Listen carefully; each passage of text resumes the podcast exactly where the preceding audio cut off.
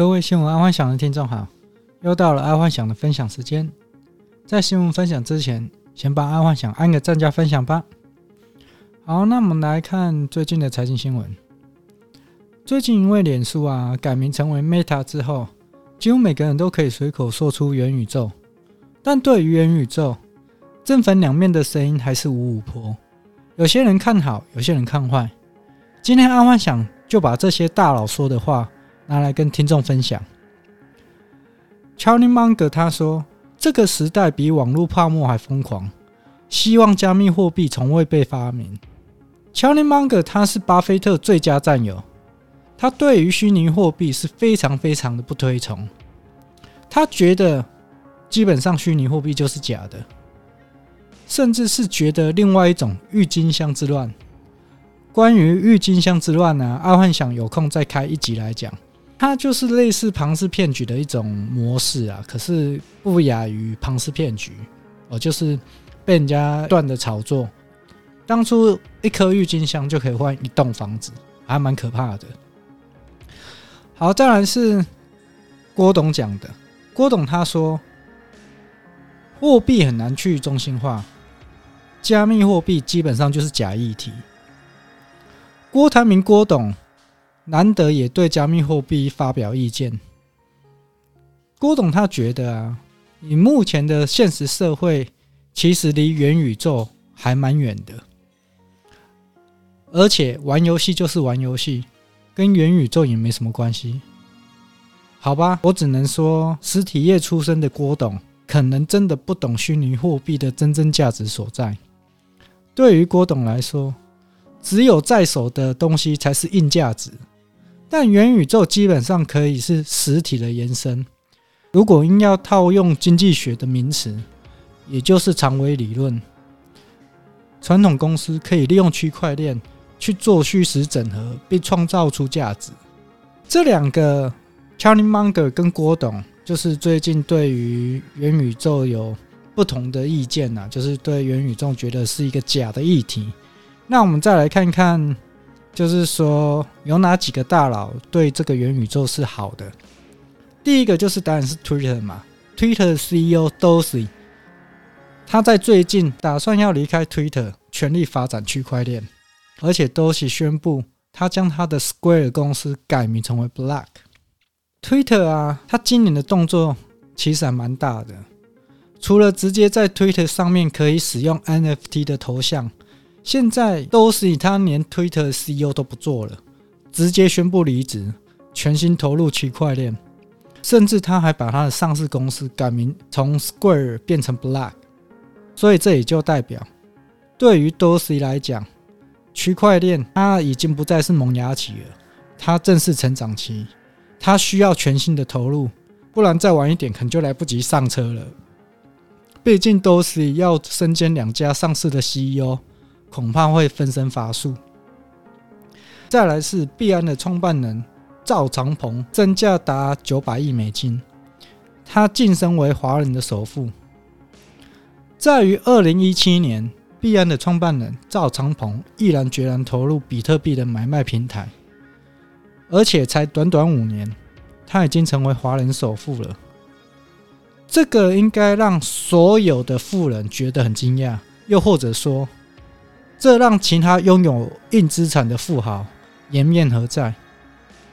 毕竟，其他拥有硬资产的也是靠三五十年的累积才而成的，而赵长鹏才短短五年，他就已经成为华人首富了。如果摆在现在来讲，算是一个不可思议的致富管道。再来是下一个元宇宙新闻。Meta 撤销加密货币公司广告禁令。脸书啊，它近期决定不再封锁加密货币广告。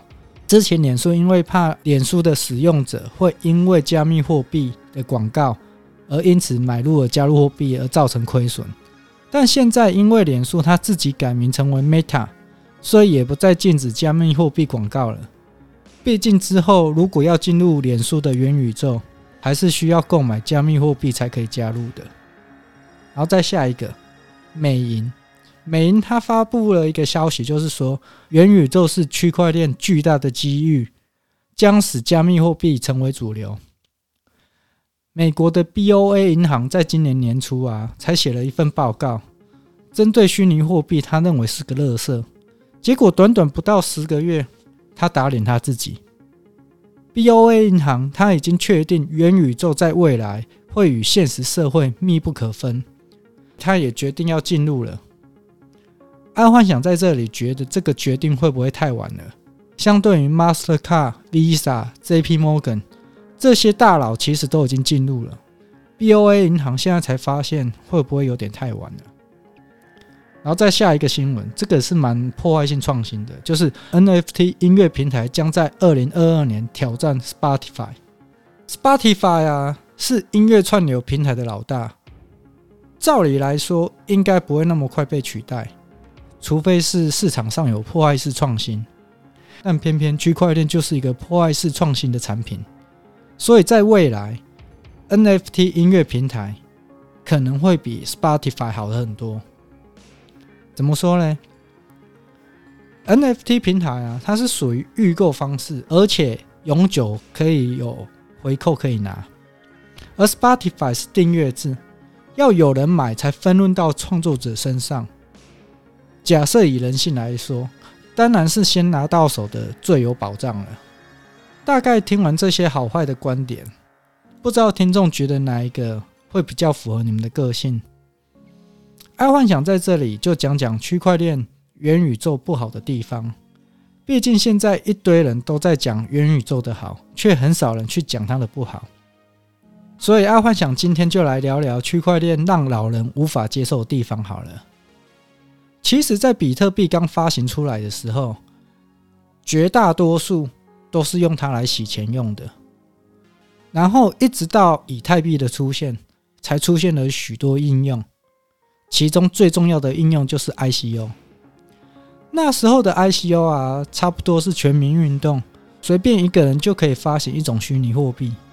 但也因为太过于泛滥，造成中国政府在那个时候下重手打压区块链。也因为这样而造就了币安，所以才有华人首富。然后在那过后啊，区块链市场就一直在盘整阶段，哦，就是上上下下起伏，没有多大的出色的表演这样。然后一直到了去年，NFT 火了，更多的区块链相关应用也都被开发出来，像 GameFi 啊、DeFi 啊、XFi 啊，这些都是。区块链比以前更接地气了，然后再加上脸书改名成为 Meta 之后，元宇宙成为区块链新的代名词。但也因为这样，很多区块链小白误入了雷区，买了一堆庞氏骗局、直销、诈骗、虚拟货币跟游戏。但说真的哦，除了一些大型机构所发展出来的虚拟货币跟游戏之外，大部分新的虚拟货币或是游戏，都是新创公司，或者是 startup company，他们都是先拿到钱之后才开始发展，所以常常内部只要发展的不顺利，那这个项目就死掉了。那项目死掉了，当初买它的人肯定就是觉得被骗，而这种例子在区块链上基本上是层出不穷，所以不能怪老人对虚拟货币没有好感。那在这里再讲一个题外话好了，就连以太币当初它也是利用比特币来发行以太币的，而它在发行的一年内又被骇客盗走了不少以太币，所以以太币在最初的时候也不是发行很顺利，但后来的人们发现可以利用以太币一样化葫芦去发行自己的币种，以太币的经济价值从此就被认定了。所以，听众听到这里，应该就了解到为何区块链的项目很容易被误认为吸金还是诈骗了吧？因为一旦项目方拿到钱后，不愿意继续开发产品，基本上他就死了。那死了怎么办啊？当然就认赔了事啊。这个在区块链上面是常常看到的。好，那今天就先跟各位分享到这，改天再深入。讲一下关于元宇宙诈骗的相关例子哦，这个其实在真实生活当中，其实它只是套用到元宇宙，而且是更方便的。至于要不要进入这元宇宙？我觉得需要，但可能要先去了解你是不是找到一个好的项目方，然后去投资它。因为毕竟只要好的项目方都会有很好的回报率。今天就跟各位分享到这，记得帮爱幻想按赞加分享哦。完了，拜拜。